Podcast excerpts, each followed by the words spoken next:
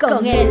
Una producción creada pensando en ti, donde aprenderás cosas maravillosas que te ayudarán en tu diario vivir y te guiarán a una vida feliz.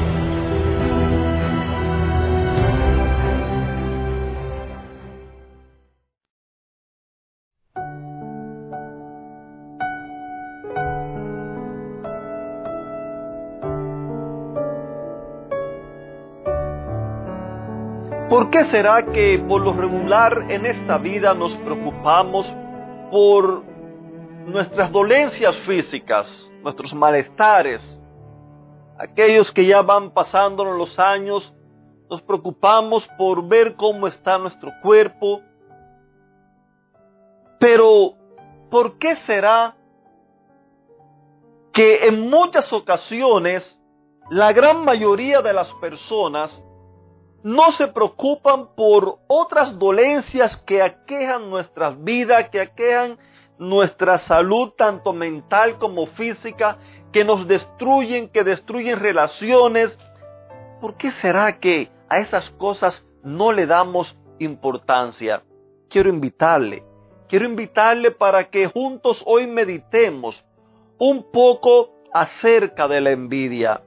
¿Sabías que la envidia es una intrusa que sigilosamente busca entrar y alojarse en nuestras vidas y como células cancerosas se propaga por todo nuestro cuerpo a tal punto que llega a robarnos hasta la felicidad. ¿Por qué será que no le damos, no le prestamos atención a ciertas cosas en la vida a pesar que sabemos que nos están haciendo daño. Hay personas que pareciera talmente como que les gusta acariciar ciertas molestias que aunque saben que les hace daño, aunque saben que les irrita, los hace pelear, los hace sentirse mal, pero a pesar de todas esas cosas, acarician eso que le está afectando. La envidia tiene efectos devastadores. Tiene efectos devastadores sobre las personas, no solo en el terreno mental, sino también en el terreno físico. Las personas envidiosas suelen tener una baja autoestima y un miedo irrefrenable a sentirse inferiores a los demás. Es por eso que en muchas ocasiones los vemos gastando lo que no tienen por tal de aparentar tener lo que no pueden tener, pero para no sentirse inferior a los demás. esas personas que en muchas ocasiones las vemos hablando de otras personas, las vemos hablando con sintiéndose irritada por la prosperidad de otra persona, o hay otra, otro grupo de gentes que se van a otro lado donde se encierran ellos mismos allí en una cápsula, en una, en una burbuja, donde siguen sintiéndose inferiores también a las demás personas, pero no son capaces de demostrarlo y la forma que tienen de actuar es encerrándose dentro de ellos mismos. ¿Qué nos enseña la Biblia acerca de la envidia? ¿Qué nos enseña la Biblia acerca de los daños que la envidia crea en, nuestra, en nuestro cuerpo, en nuestras relaciones, en el matrimonio, en la familia? ¿Qué podemos aprender? Si nosotros vamos allí a Primera de Corintios capítulo 13, los versos 4 y 5, allí nos dice, tener amor es saber soportar, ser bondadoso, es no tener envidia, no ser presumido, orgulloso, grosero o egoísta, es no enojarse ni guardar rencor. Muchas personas les he oído decir, yo amo, Yo amo a mi esposa, yo amo a mi esposo, amo a mis hijos, amo a mi familia. Sin embargo, a la misma vez, no sé cómo poderlos entender, puesto que viven en pleito los unos con los otros. Hay personas que por amor castigan, golpean, por amor buscan la manera de herir a otra persona, aunque ellos dicen que aman.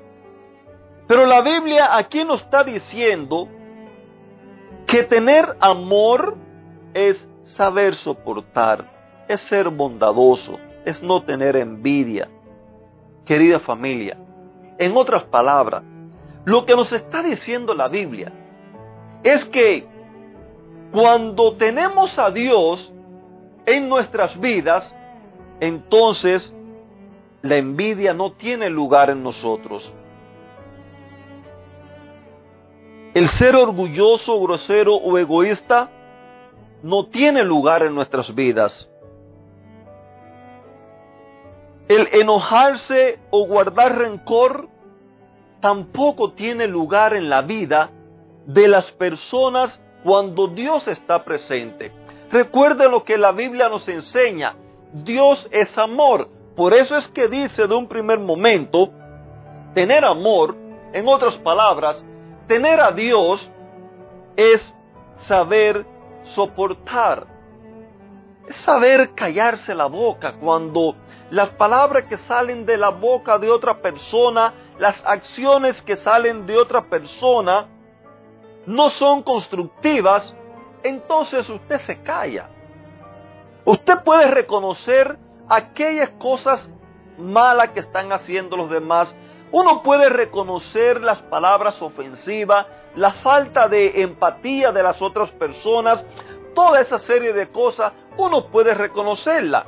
Pero una cosa es que usted reconozca los errores o la mala conducta de otra persona y otra cosa es que usted se deje llevar por la forma de ser de otra persona.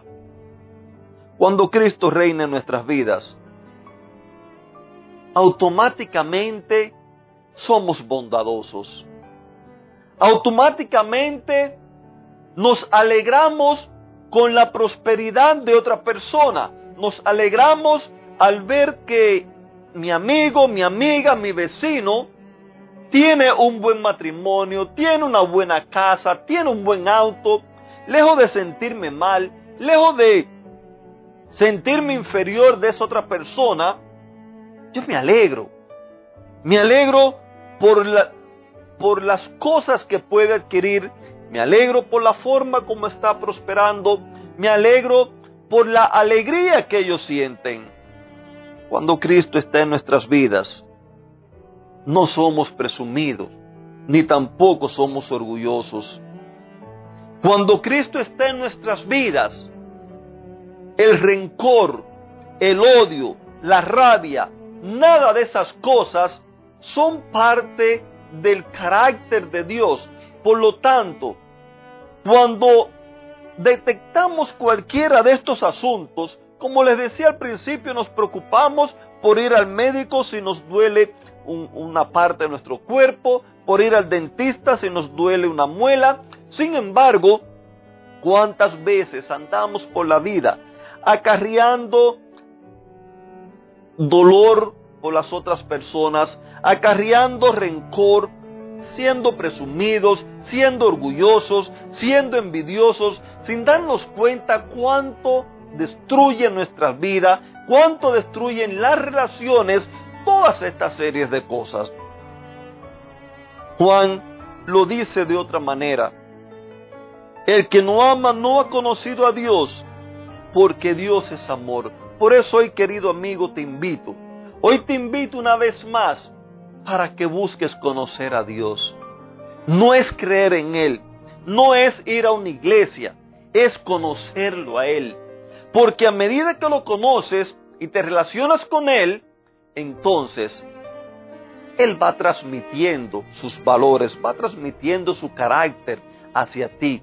Y todas estas cosas con las que quizás estamos luchando dejarán de existir y vendrán a nuestra vida nuevas cosas. Como dice la propia Biblia, seremos una nueva persona porque estamos con Cristo Jesús. Te mando un fuerte abrazo. Te deseo lo mejor. Te deseo que te vaya bien y que seas feliz. Que seas prosperado en todo y que tengas un bendecido día.